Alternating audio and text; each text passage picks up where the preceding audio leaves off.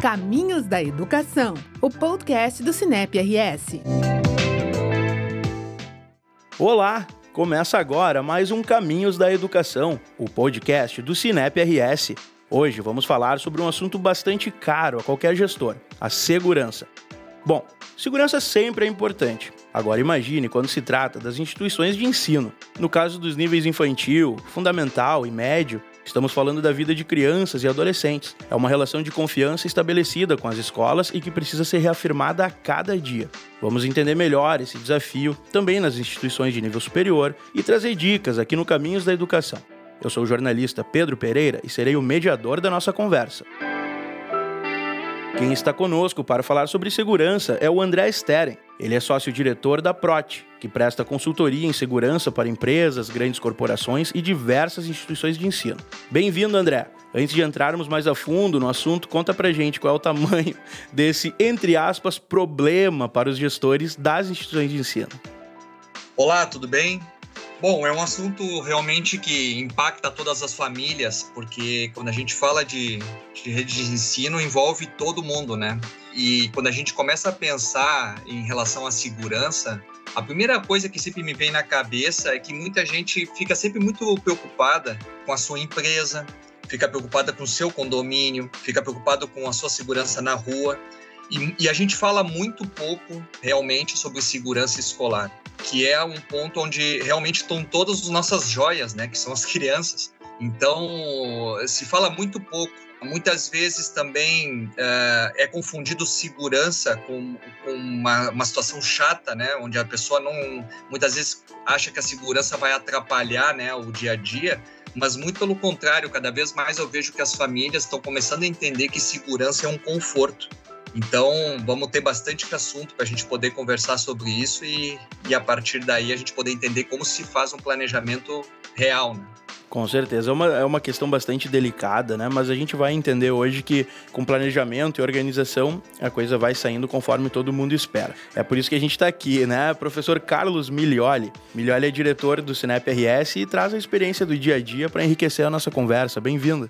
Oi, tudo bem? Obrigado pelo convite.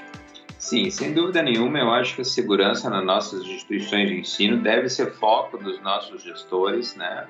É, depende da segurança o bom ambiente educacional, né? Todas as famílias, as crianças, os alunos, os estudantes precisam se sentir confortáveis e relativamente seguros dentro do ambiente educacional para poder produzir, enfim, o, o que é necessário, né, para a boa aprendizagem. Então, eu acho que é um assunto que está na cabeça de todos os diretores escolares, né? É um assunto que tem que ter um foco permanente, né? E eu acho muito importante que o Caminhos da Educação esteja, esse podcast, esteja explorando esse assunto, no intuito de poder ajudar as nossas comunidades escolares a performarem cada vez melhor nessa área tão importante para todos nós. Obrigado, obrigado pela presença dos dois aqui no Caminhos da Educação. E antes da gente começar mesmo a nossa conversa, eu compartilho com quem nos ouve que a gravação do podcast respeita as normas de distanciamento. A nossa gravação, mais uma vez, é feita de forma remota e de acordo com todos os protocolos.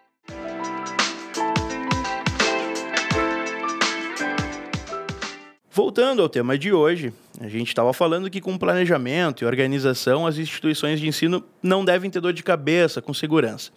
André, por onde começa esse planejamento? O que, o que as escolas precisam, escolas, universidades, precisam observar antes de qualquer coisa?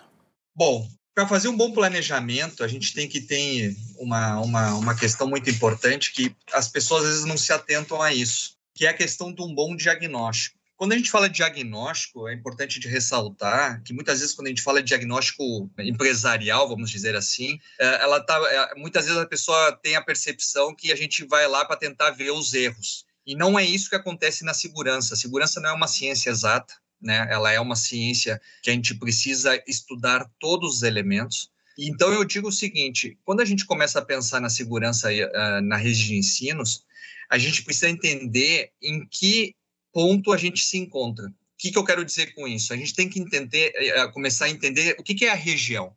A segurança ela começa de fora para dentro. Para a gente poder fazer uma boa segurança no futuro e fazer um bom planejamento, a gente começar a ter, entender qual é o ambiente que a gente está. Então, a partir daí, cada instituição ela precisa ter domínio total sobre tudo que acontece na área. Então, eu posso listar que a gente tem que conhecer os vizinhos, nós temos que conhecer também as características da rua, a gente tem que também entender quais são os crimes que acontecem na região, que tipo de ocorrências acontecem também com os nossos vizinhos, a gente tem que saber que órgãos públicos a gente tem por perto que a gente pode trabalhar. Então, é um, só, só começando por aí já, já é um, uma grande tarefa começar a pesquisar essas coisas. Então, o planejamento, é importante destacar que uh, ela só se faz com informação. A gente precisa ter as informações dentro do nosso escritório para que a gente possa depois fazer o planejamento de como a gente vai executar a segurança no dia a dia. Aí sim a gente vai ter noção do qual o melhor posicionamento, do qual o melhor ponto de câmera, qual é o melhor número de equipe de, que vai trabalhar no local. Então, a partir daí, a gente vai ter um conhecimento melhor. O tamanho da instituição, qual é o peso disso? Assim, é, a estratégia costuma ser parecida e mudando a dimensão ou muda bastante coisa de acordo com o número de alunos, professores, a circulação? Muda bastante, sim, porque a, a, segurança ela tem que ser personalizada justamente ao, ao tipo de perfil que o, que o dia a dia se impõe. Então, quando a gente começa a pensar, vamos supor, a gente tem que pensar em controle de acesso, nós temos que pensar em monitoramento interno, a gente tem que pensar em monitoramento externo. Tudo isso vai variar em cima do que o local é, apresenta. Então, se o, se o colégio, por exemplo, ele é um quarteirão inteiro, ele tem então todo o seu perímetro uh, tem que ser protegido porque ele está exposto à rua. Agora tem colégios que não, eles têm vizinhos que são prédios, que são outras casas. Então a partir daí tu consegue estruturar uma uh, uma segurança em cima disso. Mas eu voltaria no sentido de primeira a primeira situação que é o diagnóstico ele vai te dar embasamento para que tu puder, para que a gente possa então fazer o planejamento. E, e, uma das coisas que eu vejo que as redes de ensino ela, elas, elas, elas ainda não amadureceram e, e, muitos, muitos já começaram a fazer esse trabalho, mas ainda tem muitos que não fazem, é que não há um responsável por essa área.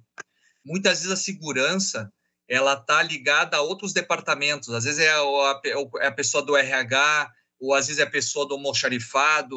Então, acaba que não existe uma pessoa que seja responsável por isso. Muito do nosso trabalho de mentoria começou justamente porque a gente viu uma necessidade de poder capacitar pessoas para elas se transformarem em coordenadores de segurança. A, a gente via carência em cima desse planejamento, porque o planejamento era feito em cima de ocorrências, por exemplo. Acontecia um problema, ah, vamos botar uma câmera aqui. Depois acontecia um outro problema, ah, vamos aumentar o muro. Acontecia um furto, ah, vamos botar iluminação. Então, não era uma coisa integrada. E as, e as, e as soluções eram feitas em cima, é, sempre correndo atrás da máquina, né? E a partir do momento que se começa a pensar em prevenção, porque esse é o grande motivo do trabalho da segurança, é prevenir a ocorrência ninguém, nenhum pai vai ficar satisfeito em saber que houve uma ocorrência e acabou sendo satisfatória a resposta. Não, ele não quer a ocorrência. Então, se não há uma pessoa dentro da instituição que pense em segurança diariamente, acaba que vai acontecer as ocorrências e ninguém está pensando antes de acontecer. E isso não significa que a pessoa não possa fazer outras funções. Ela pode ser ligada a outros departamentos, né? Ela pode ser ligada a outros departamentos, mas ela tem que estar capacitada a ter elementos e planilhas e controles e também uh, situações que ela vai ser responsável por tudo isso. Pessoal, eu queria, por favor, eu queria complementar essa fase, queria fazer algumas observações nessa fase diagnóstica, tá? O diagnóstico é a fase inicial para um bom planejamento. E trazendo para a realidade das instituições de ensino, uma coisa que tem que ser muito bem avaliada, mensurada nesse, nessa fase diagnóstica, diz respeito aos fluxos de pessoas. Né? Perfeito. Né? Porque escolas é um ambiente com muito fluxo de pessoas, né? Se tu imaginar uma escola, ok, uma escola de grande porte, com 2 mil alunos, em que os alunos majoritariamente são trazidos pelos seus pais ou por algum responsável. Nós estamos falando de um ambiente, de uma geografia, de uma microgeografia com uma circulação que pode chegar a 4 mil pessoas por dia. E, e some a isso funcionários administrativos, docentes, fornecedores, entregas, etc, etc, etc. A gente pode estar falando de um grande fluxo de pessoas todos os dias, segunda, sexta-feira, eventualmente finais de semana. E, ok, talvez essa realidade de 4, 5 mil pessoas num fluxo seja uma realidade é, longe da maioria das instituições, mas as dificuldades ocorrem mesmo em instituições com fluxo diário de 300, 400 pessoas, que também não é um fluxo pequeno. Né? Então, nessa fase de diagnóstico de fluxo, eu acho que é, é muito importante a direção das instituições avaliarem por onde os meus alunos chegam, né? Tu tem toda uma etapa de fluxo externo à instituição, por onde eles chegam, por onde eles vão, por onde eles saem, Mesma coisa aplicável aos, aos colaboradores administrativos, aos docentes, por onde eles chegam, por onde eles saem, fornecedores, por onde eles chegam, por onde eles saem, e aí, ok, leva o mesmo racional para o fluxo interno. Quais ambientes os alunos têm acesso? Eventualmente, o educação infantil tem acesso a determinados ambientes, fundamental a outros ambientes, médio a outros ambientes, técnico a outros ambientes, superior a outros ambientes. Então, tudo isso tem que ser mapeado. Independentemente se o meu campo, se a minha escola tiver 500 metros quadrados ou se tiver 10 mil metros quadrados, né? A gente já está... Diferencia-se a escala, mas o trabalho a ser feito é o mesmo. Pais, né? Pais que vão trazer crianças à escola até que ponto eles podem adentrar a escola? Podem adentrar toda a escola? Só a portaria? Eu não estou dizendo que a fórmula certa ou a fórmula errada. Eu estou dizendo que a escola tem que se preparar para prover a segurança necessária para atender o seu plano pedagógico que prevê que o pai pode deixar a criança na porta da sala de aula. Né? Não, não é errado, só que vamos nos preparar para isso. E eu trago aqui um, não é um agravante, nem um complicador, é um é desafio para os gestores, né? Porque esse, essa fase diagnóstica, e aí trazendo aqui para a nossa realidade de escola, ela também deve levar em consideração a circulação nos ambientes em função do tempo, em função do horário do dia. Porque se um pai pode levar o aluno na porta da sala de aula até às 8h15 da manhã, exemplo hipotético, né? É, porque pais estão na escola às 9 horas da manhã. Então, estas situações elas têm que ser pensadas, elaboradas ao máximo, para se poder fazer um bom planejamento de segurança é, após essa fase diagnóstica. Tá? Então, isso, e, e realmente essa variação do comportamento da circulação dentro da instituição em função do horário é uma coisa que tem que ser realmente assim elaborada ao máximo para se poder é, fazer oportunamente o bom planejamento necessário é, relativo a isso. É, o André fala em, em, planejamento e em ocorrências. E o Carlos fala para gente sobre é, circulação, sobre a questão né, do, da convivência no ambiente é, é educacional. Essas ocorrências, quando a gente vê, por exemplo, casos de grande repercussão, uma invasão a uma escola, um acidente dentro de uma escola, é, são gatilhos para que mais instituições procurem pelo serviço de consultoria para incrementar a sua segurança e como a gente pode conscientizar também qual é o nosso papel enquanto, né, inclusive comunicadores aqui, para conscientizar as instituições sobre essa importância. Isso que tu está falando é muito importante pelo seguinte: quando a gente fala de ocorrência, talvez seja o pior momento que uma instituição pode passar. É um momento de crise, é um momento que as pessoas estão sensíveis, uh, o, o, o abalo é muito grande em toda a instituição, né? Os educadores, uh, os alunos, as famílias e tudo mais. Quando a gente fala de planejamento, e a gente vai bater, eu acho que talvez seja a palavra que a gente mais vai usar hoje, é a palavra planejamento, todo mundo que pensa em planejamento sempre pensa naquela coisa meio assim, ah, é, é, vamos botar no papel, né? No papel aceita tudo. Só que a gente tem que entender que o dia a dia de uma escola ela é muito dinâmica. Então a gente também tem que entender, e, e, o que foi colocado antes é muito importante, que o fluxo de pessoas, ela justamente, os procedimentos são feitos pelas pessoas e, e, e para as pessoas. Um exemplo muito claro, tá? Bem na prática. Chegou uma pessoa desconhecida com uma mala na mão e ela quer entrar dentro da escola. O vigilante, ele bloqueia ou não bloqueia o acesso dessa pessoa? Isso a gente vai, nós três podemos ter as opiniões iguais, diferentes, conflituosas, não importa. Agora, o que não pode acontecer é que o vigilante, o porteiro, ele tenha dúvida do que tem que fazer. Por quê? Porque a decisão tem que ser uma decisão da escola. Não pode ser uma decisão do vigilante, do porteiro, tem que ser uma decisão escolar. E a gente só vai conseguir isso em, em grande proporção pensando em todos os procedimentos, que nem foi mencionado antes, a gente possa ter uma, uma eficiência no trabalho se a gente construir antes todos esses procedimentos para serem executados. Então, qual vai ser o horário da ronda? Qual é o horário que ele vai ficar no portão? Qual é o horário que vai ter a, a chegada e saída de fornecedores? Qual é o horário previsto? Qual é o local de estacionamento dos fornecedores? Então, tudo isso tem que ser colocado no papel apenas como formalização do procedimento. Agora, tudo que está no papel, ela só vai funcionar se a gente treinar e vivenciar as equipes a funcionar. Então, muitas vezes a gente vê isso, e eu, como consultor, eu vejo, eu chego numa instituição onde tudo no papel parece muito bonito. Agora, eu olho para o lado e vejo que qualquer um está entrando. Ninguém bloqueia nada. A pessoa que não está autorizada a entrar na escola, ela está entrando. E não adianta me dizer, ah, não, mas está escrito no papel que não é para entrar. Sim, mas está entrando, a falha está ali. E depois que tiver a falha, não adianta dizer que está no papel. Então, é, é, é, esse planejamento que a gente tem que aliar é a prática com a teoria. Não pode ser só teoria. E a gente começou falando justamente desse diagnóstico, e aí eu posso listar que, por exemplo, o diagnóstico não implica só a gente conhecer o ambiente externo, também implica em conhecer todo o ambiente interno, porque a gente também tem ocorrências na parte interna. A gente também tem que ter, por exemplo, todo um plano de segurança em relação ao posicionamento da, das pessoas.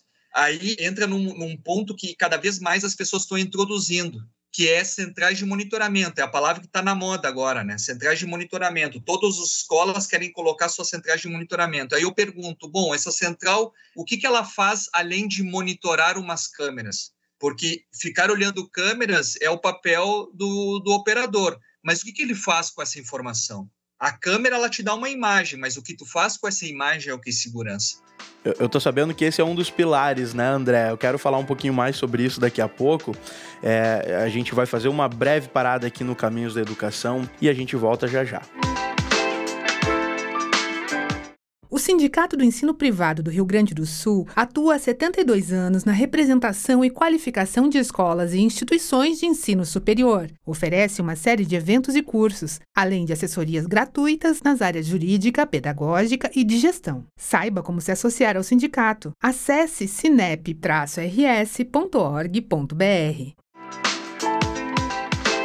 Estamos de volta com o Caminhos da Educação. Agora eu quero aproveitar o gancho que o André deixou no bloco anterior para a gente falar sobre dois dos pilares da segurança institucional. Nesse caso, a gente está falando em escolas, instituições de ensino em geral. É, bom, André, tem duas questões que a gente pode começar para falar sobre isso, que são a segurança física e os sistemas eletrônicos. Como funcionam esses fatores? Tu já estava falando para a gente um pouquinho sobre as câmeras, né? o, o cercamento eletrônico. Como é que funciona isso? Quais são as principais demandas do ensino hoje? Nesse sentido? Bom, quando a gente fala de sistemas físicos eletrônicos, a gente sabe que eles andam lado a lado. Por que, que eu estou dizendo isso? Porque todo o projeto físico ele, ele visa a gente estruturar a instituição que ela tenha todo um respaldo de proteção, onde ela vai impedir as ocorrências. O, o sistema eletrônico ele vem como, como um complemento. Então, o que, que eu quero dizer com isso? Não adianta ter um muro muito bom e uma câmera ruim. E não adianta também ter uma câmera super boa e um muro péssimo, onde a pessoa pode passar sem nenhum problema.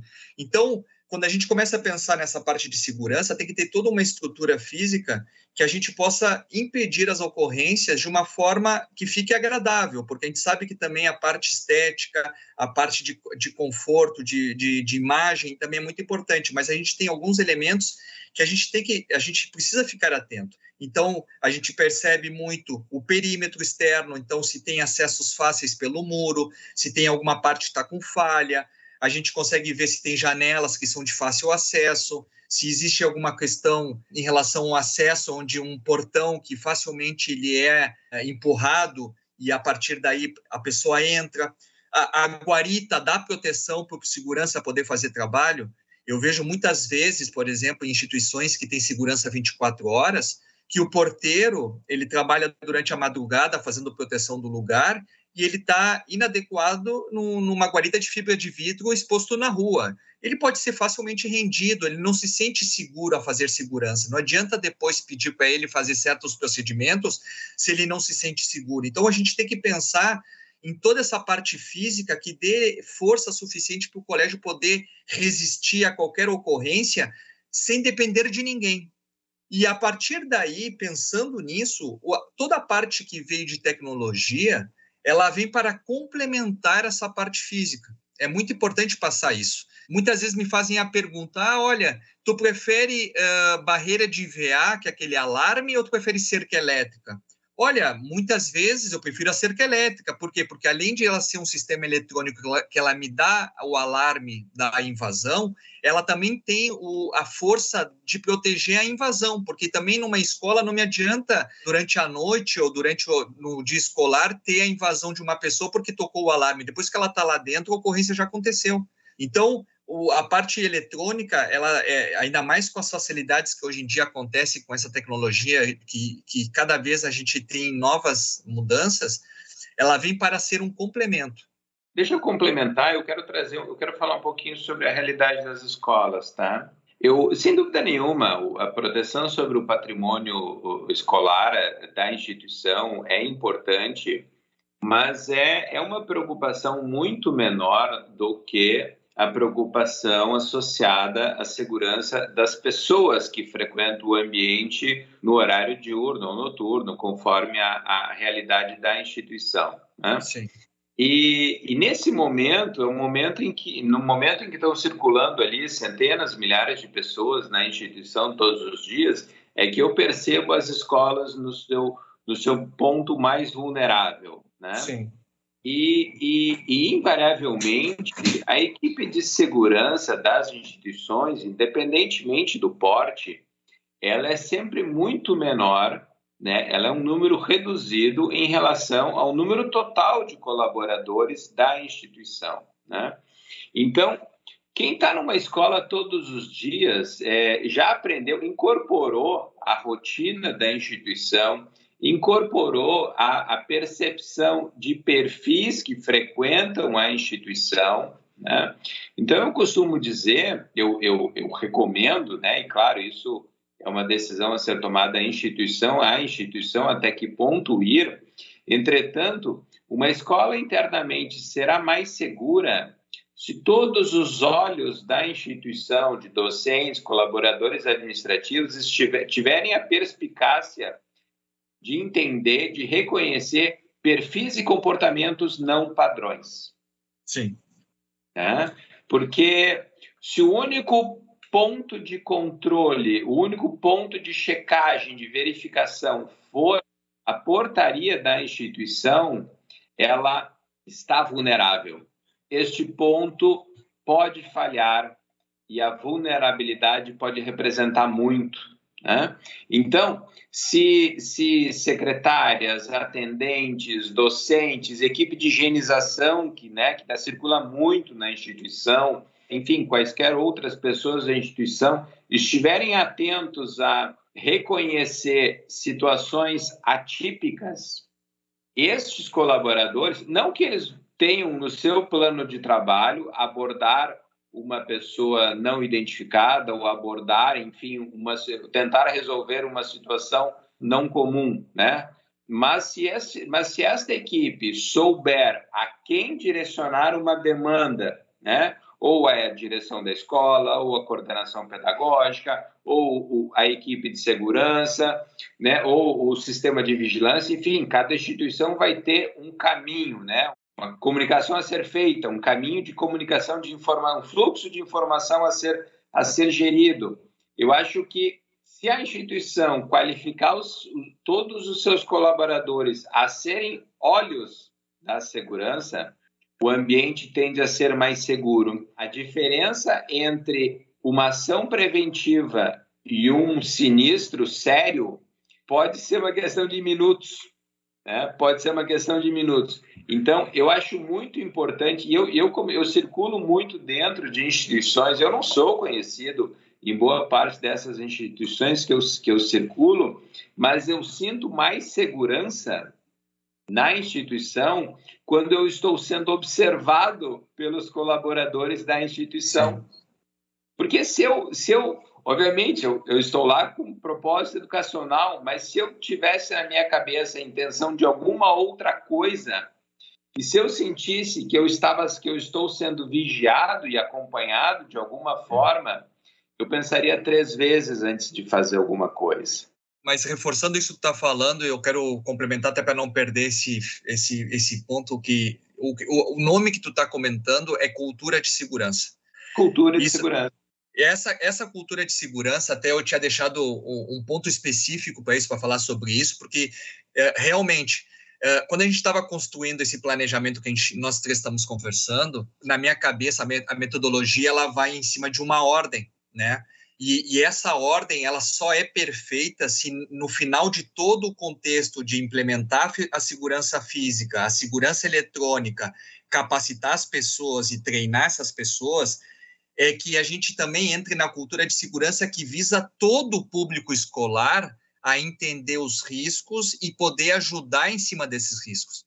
Então, foi perfeito a colocação quando a gente falou, por exemplo, de, de colaboradores que trabalham dentro da instituição, como pessoas que já manutenção, a da limpeza, essas pessoas elas também devem fazer segurança. E o papel delas não significa atuar em cima do, da, da situação de perigo, mas sim alertar a situação de perigo. Então, elas precisam ser capacitadas para quê? porque os monitores, se elas precisam ser abordadas. Eu até tenho um exemplo muito, muito bacana. Uma vez eu fiz um diagnóstico numa, numa instituição e eu fiz de propósito. Uh, eu peguei um dia de tarde, ninguém me conhecia naquela instituição, e eu sentei uh, com uma pessoa desconhecida e fiquei durante 20 minutos dentro da instituição. Ninguém me abordou na entrada e ninguém me abordou no final e eu saí com aquela sensação que realmente, olha, eu, eu me senti inseguro, porque realmente eu entrei, ninguém me perguntou nada, sentei, ninguém me perguntou nada. E nesse mesmo dia, eu fiz um outro diagnóstico numa outra instituição. E foi bacana, porque nessa outra instituição, quando eu entrei, logo eh, eu já vi que tinha um erro de procedimento de controle de acesso. Mas em três minutos, quando eu sentei num banco no pátio, eu fui abordado por um monitor ele queria saber se eu era pai de aluno, se eu era uma, um novo visitante, e eu, de pronto, eu parabenizei ele, perguntei o nome dele, falei, olha, é isso que a gente precisa, agora a gente só vai corrigir agora o controle de acesso, mas a parte interna já começamos bem, eu preciso, eu preciso que as pessoas aqui dentro entendam que a, a, aqui é um lugar privado e é um lugar onde os alunos precisam ter segurança. Então, a gente precisa ter o controle dessa situação. Isso não significa que tem pessoas que não vão ter autorização de acesso. Um ex-aluno, por exemplo, ele pode ter autorização de acesso, mas talvez tenha um horário restrito para isso. E a gente precisa controlar isso no acesso e não ter a situação desagradável de ter que retirar a pessoa de dentro para fora. Então, foi muito bem colocado isso, que a cultura de segurança ela é feita por todos todos da instituição têm que saber os procedimentos, eles têm que passar por capacitação, eles precisam saber que existe uma equipe de segurança, que a equipe de segurança está posicionada em tal lugar, que se tiver qualquer problema tem que ligar para o ramal tal, se tiver qualquer problema tem que se identificar na secretaria e a partir daí conduzir isso para uma segurança efetiva e não só a cessação. É, eu tenho uma dúvida, André e Carlos, acho que a experiência dos dois vai ser útil nesse, vai ser, vai contribuir para essa resposta, que é o quão ostensiva pode ou deve ser a segurança, no sentido de que a segurança ela é sentimento, percepção, eu me sinto seguro. Até que ponto entender que o aparato de segurança é ostensivo o suficiente para me garantir e não se tornar uma coisa demasiado ostensivo, né? É assustador ou que iniba uma ação natural, como as crianças, por exemplo, que estão socializando, iniciando um período de socialização na escola e podem se sentir eh, cerceadas de alguma maneira. Como é que funciona isso? Eu sei que é uma coisa bastante sutil e até subjetiva, né? Uh, como é que a gente pode mensurar e o que, que a gente pode falar sobre isso? Olha, Pedro, eu acho que a gente precisa, todas as escolas, elas precisam entender a sua realidade regional, né? Procedimentos de segurança de uma grande capital em que, em que o número de sinistros é grande é, são uns. Procedimentos de segurança numa cidade menor em que a escola está bastante inserida na comunidade são outros. Então, esse excesso de aparatos como, como, como situação intimidadora, olha, é muito relativo ao local em que a escola está inserida. Não há uma fórmula. É por isso que o, que o diagnóstico é importante. Né? Eu acho que a melhor coisa que a escola pode fazer é perguntar para a sua comunidade. Você se sente intimidado pelos aparatos de segurança? A pergunta não é essa, né? Mas em resumo é isso que se pergunta. É, e a partir de então dosar as ações necessárias para que a comunidade escolar se sinta segura, mas obviamente não se sinta intimidada. Não é isso que queremos no ambiente escolar. A diferença entre os dois estados, de certa forma, é sutil e varia muito de instituição para instituição, de geografia para geografia. Agora eu quero, eu quero só trazer um, um gancho anterior em que nós comentamos sobre cultura de, cultura de segurança, tá? Eu acho importante aqui ó, nós lembrarmos para o nosso ouvinte que cultura de segurança não deve existir só entre equipe de segurança, colaboradores administrativos, pedagógicos, docentes e alunos. Também é importante existir junto aos pais, junto às famílias. Por muitas vezes, a quebra da segurança se dá por exigência, por imposição dos pais. Né? Então, a cultura de segurança tem que, tem que, tem que levar aos pais, levar a, aos responsáveis que os procedimentos existem para a segurança de toda a comunidade e eles devem ser os primeiros a respeitar esses procedimentos e não ir de encontro aos mesmos. E complementando, eu vejo que os pais eles estão cada vez mais interessados na, segurança dos filhos, né? Até por tudo que a gente vive hoje em dia no Brasil. Como eu, pelo menos, trabalho, eu trabalho em, em, realmente em colégios que têm muito interesse em segurança e já fui muitas vezes abordado por famílias né? A família convocou porque ela queria colocar o filho no colégio e ela queria saber qual era o nível de segurança que o colégio tinha para os seus filhos. E eu expliquei o que, que era o colégio, qual era o objetivo da segurança, e ele tomou a decisão de colocar naquela escola pelo sistema de segurança implementado. E aí eu digo um ponto muito importante em relação à segurança, que é o seguinte: é, a gente até comentou a palavra assustadora, né? E muitas vezes o segredo de uma boa segurança, ela está muito, ela, ela tá presente no treinamento desses profissionais. Porque, por exemplo, eu tenho equipes de segurança em escolas que têm profissionais que trabalham há 25 anos no mesmo posto. E essa pessoa, além de conhecer os alunos, ele conhece os pais, os avós, os ex-alunos, os pais dos ex-alunos. Av... Então, é, é, é, isso é segurança, a vivência. E a gente começa a entender que, às vezes, a autoridade dessas pessoas é até maior do que os próprios pais para poder introduzir o procedimento porque ele tem uma relação com a escola e uma relação com as famílias que ele impõe a segurança até pelo, pelo formato de carinho, sem deixar a segurança de lado. Ele consegue ser muito eficiente da forma carinhosa que a instituição precisa. Então, capacitar essas pessoas, uh, essas equipes de trabalho, e ser, elas serem instruídas e dar principalmente respaldo, isso vai fazer que a cultura de segurança seja implementada de uma forma muito mais suave e sem níveis de assustado. Foi legal vocês trazerem essa questão porque justamente o que a gente preparou para falar no terceiro e último bloco é a capacitação, a preparação e o engajamento das pessoas nesse processo, e aí a gente fala né, nas pessoas, é, educadores, gestores, alunos, pais, familiares, enfim, todo mundo que está envolvido na comunidade da instituição de ensino. A gente volta daqui a pouquinho para falar sobre isso. Fique conosco. Quer ficar por dentro de todas as novidades do ensino privado gaúcho? Siga o Cinep RS pelo Instagram, arroba CinepRS e em facebook.com barra CinepRS. E não deixe de se inscrever no nosso canal do YouTube, no endereço youtube.com barra TVCinepRS. Estamos sempre trazendo notícias fresquinhas sobre temas importantes para a área pedagógica e de gestão das instituições de ensino. O Caminhos da Educação está de volta. A gente já falou sobre o planejamento e a execução de uma boa estratégia de segurança. E o André e o Carlos já trouxeram para a gente um pouquinho da importância das pessoas na aplicação disso tudo lá na ponta do processo. André, qual é o papel de cada um? Carlos também fala um pouquinho mais para a gente sobre isso, como comunicar, engajar, quem são essas pessoas, quem dá o, exemplo, quem cobra dos alunos, dos familiares, dos pais, quem, quem aplica tudo isso lá na ponta desse processo.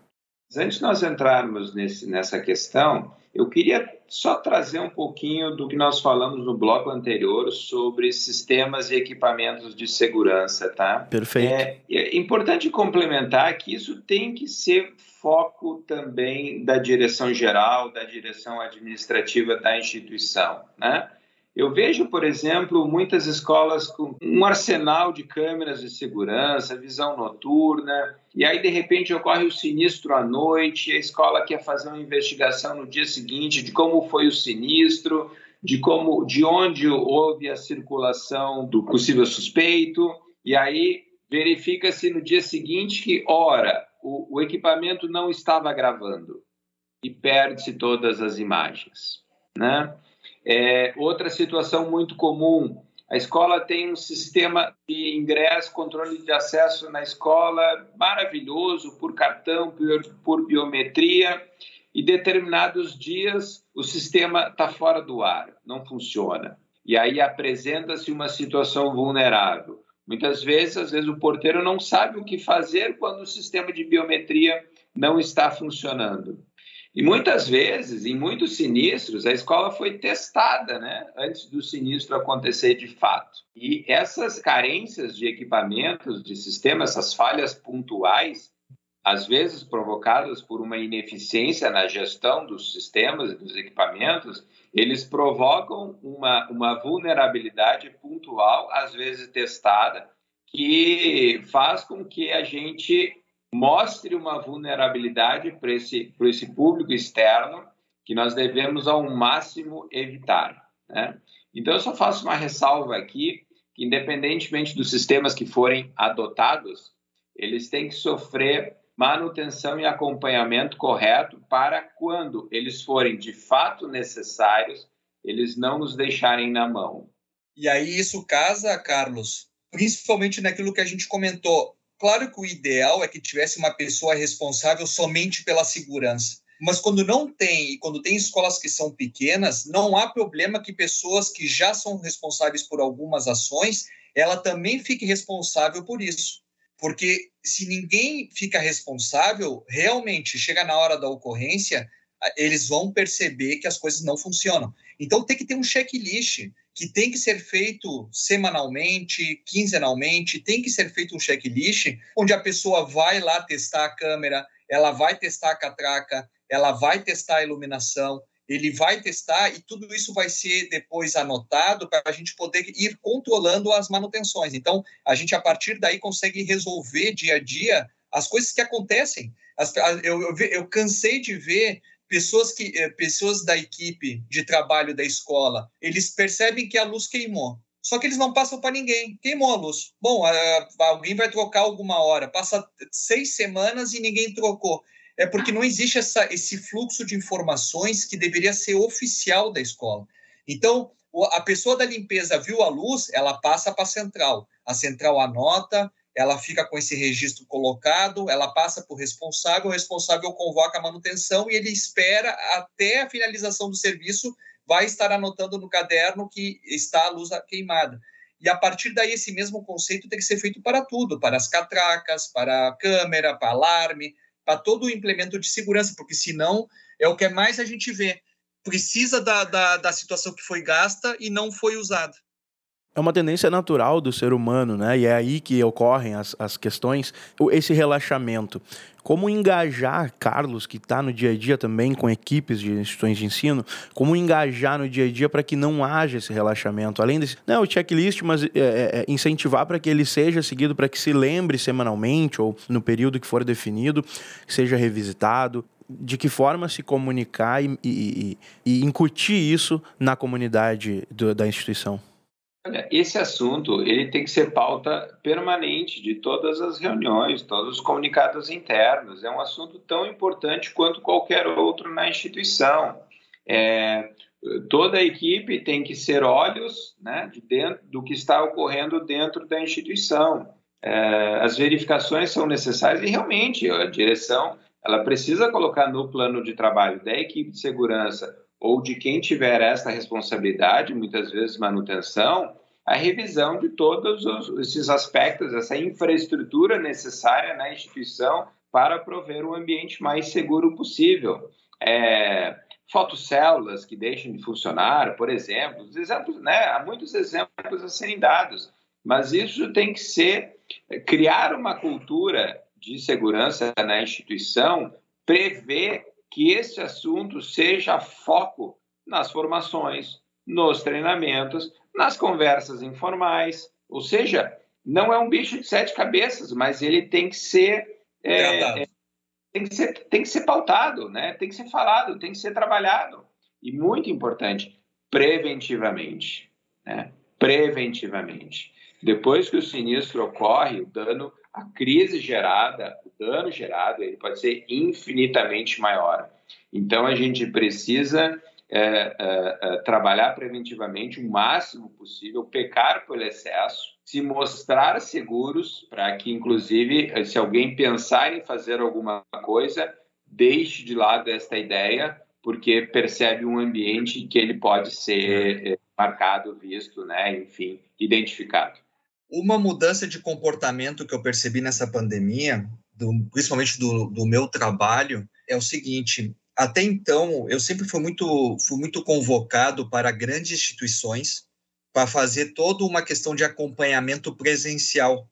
Então acabava que o meu o, o meu trabalho nesse acompanhamento mensal envolvia muitas vezes em participar em todas as reuniões que o colégio tinha interesse em fazer. Ah, eu pensava fazer um evento, a segurança era convocada eles ou, precisavam fazer uma viagem, a segurança era convocada. Então, a, a, a gente participava de uma maneira muito, uh, muito presencial. E a partir da pandemia, uma das coisas que me chamou muita atenção de uma mudança realmente que eu vejo como talvez o caminho principal que vai se tomar agora em relação à segurança, é, parece, parece sutil o que eu vou falar, mas mudou da consultoria para a mentoria eu vejo que instituições menores estão me ligando sem parar, porque eles é, porque é, não existe mais tamanho de instituição. Agora todas querem no mínimo um pouco de segurança e querem saber de de procedimentos que deram certo, dicas que deram certo, experiências que deram errado. E, e eu estou cada vez mais sendo convocado nessas mentorias, porque não importa mais instituições, eu já, eu já ajudo uma escola que tem uh, 40 alunos, como pode ter 3 mil alunos, mas as soluções de segurança, elas precisam ser divididas, porque experiências que são bem-sucedidas, elas podem ser replicadas. Então, muitas vezes não requer, o engajamento não requer custo financeiro requer o envolvimento das pessoas em cima do problema. Então, eu participo de reuniões onde hoje ontem mesmo eu fui numa sala onde tinha 50 monitores de uma escola. Aí tu me pergunta, bom, mas o que, que os monitores têm a ver com segurança? Tem a ver tudo. A primeira frase que eu falei para esses monitores, quantos daqui são pais? Dos 50, 30 levantaram a mão. Eu falei, bom, vocês sabem a importância que tem de a gente cuidar dessas crianças, vocês fazem parte desse processo. Então, tudo que eu vou falar aqui, que é importante o destaque de vocês, vocês têm que estar atentos a isso. Eles abriram os olhos e perceberam que eles faziam parte do sistema de segurança. que dicas a gente pode dar para os casos? A gente falou bastante em escola até agora, porque é natural que tenha essa preocupação também. É, mas o que a gente pode falar para o gestor daquelas instituições que trabalham principalmente no turno da noite, onde muitas vezes uh, o, acesso é mais facilitado, os alunos podem entrar e sair com mais liberdade, né? não, não tem um controle tão severo no acesso até porque as aulas têm horários diferentes, o aluno às vezes não é obrigado a assistir todos os períodos. O que dicas a gente pode dar? O quão complicado é trabalhar nessas situações? Ó, o que eu posso comentar é o seguinte: o acesso ele tem que, ele tem que ser completamente monitorado. Onde eu quero chegar? É inadmissível que uma instituição particular, as pessoas que estão entrando não se saibam quem são as pessoas. Isso não significa que a gente não vai ter uma forma muito agradável de receber essas pessoas. As pessoas podem ser muito bem recebidas. Talvez o que as pessoas confundem muito, que é a questão de tipo assim, bom, eu, eu, eu fui abordada de forma errada, eu, eu me senti intimada, eu, essas coisas que muitas vezes surgem em algumas discussões, é porque as, os procedimentos não estão claros. É, é até, vou brincar com uma, uma situação, tá? aquela plaquinha que tu chega no condomínio e tu lê, e tu lê a plaquinha, né? Por favor, se identifique. Né? Parece uma coisa, é óbvia, né? Mas se, se a instituição não tem bem organizada o procedimento e também as barreiras, acaba que fica ruim. E, e, vou te passar um exemplo bem, bem prático de uma instituição que eu, que eu visitei semana passada, onde a angústia do vigilante era o seguinte: olha, eu até sei quem é a pessoa ou não é a pessoa. Eu sei identificar. Eu trabalho aqui há sete anos, eu sei quem são as pessoas. Mas para mim é muito ruim eu colocar a mão na frente do peito dessa pessoa, pedindo para ela não entrar até ser identificada, porque eu não tenho nenhuma barreira para poder impedir isso. Então eu falei para ele, olha, se eu colocar uma porta aqui te resolve com o interfone, cara, resolve. Então é, é tu vê que são coisas simples de uma angústia de uma pessoa que, uh, que poderia ser solucionada simplesmente com uma porta fechada e um interfone. A pessoa vai ser abordada. Obviamente, o que tu me perguntou agora sobre grandes fluxos. Não tem problema, o fluxo pode ser pensado em cima de catracas, ela pode talvez ser até aberto, mas pode ser controlado por câmeras. A gente tem que. O mais importante dessa, dessa conotação é a gente entender qual é o procedimento, porque em cima disso, a pessoa que vai executar isso vai se sentir respaldada e principalmente o público que vai entrar na instituição, ela vai saber que vai passar por um processo. Hoje em dia, se eu, eu, te pergunto, se tu vai num prédio comercial ali na Avenida Carlos Gomes, tu sabe que tu vai passar por uma portaria e tu sabe que vai passar por uma catraca. E tu não te sente mal por isso, porque tu sabe que todos passam por essa checagem. Então, a mesma coisa tu não vai sentir se daqui a pouco no mesmo Carlos Gomes tu chegar num prédio, não há nenhuma barreira, não há nenhum procedimento e a pessoa de dentro do elevador te arranca dizendo que tu não pode entrar. Então, é, é, é importante destacar isso porque talvez esses gestores eles precisam entender que seus colaboradores eles não vão poder executar algumas ações se ele não der estrutura para isso e principalmente o respaldo. Perfeito. É, bom, o Estado é de alerta constante, né, André e Carlos? A gente não pode dizer que vive em um país seguro, então todo cuidado é pouco. Com dicas de especialistas como vocês, preparados e, preocupados com essa questão, é possível a gente trabalhar e estudar em segurança. André, obrigado por estar conosco hoje no Caminhos da Educação. Eu que agradeço. É um assunto que ele remete ao dia a dia todos nós, como pais, como educadores, como pessoal da segurança, a gente tem que pensar em segurança 100%. E mando minha mensagem final dizendo que a segurança ela não assusta. A segurança sim é um conforto onde tu sabe que tu vai poder chegar em casa, sair de casa, vai poder ir para a escola, vai poder voltar da escola, o teu filho vai estar seguro, não vai ter nenhum problema e as rotinas vão acontecer mando essa mensagem de que todas as pessoas fazem parte disso. Se você vê alguma coisa errada na sua escola, na sua instituição, procure o gestor, procure a direção, comente de forma positiva, é, faça a crítica construtiva, pensando sempre em melhorar a, o procedimento, melhorar os caminhos, as soluções, porque só com o trabalho de todos que a gente vai poder ter segurança o máximo possível. Carlos Milioli, obrigado pela participação e pela colaboração com a experiência aqui, né, no Caminhos da Educação. Eu que agradeço. a oportunidade, Pedro. Para finalizar, dar uma última dica para os meus colegas gestores escolares, tá? Claro, por favor. Eu concordo com o André, a segurança é possível, né? ela precisa ser diagnosticada, ela precisa ser planejada, ela precisa ser bem executada. E eu acho que a gente começa, se o gestor quiser uma, uma dica, assim, por onde eu começo? Começa testando a sua instituição.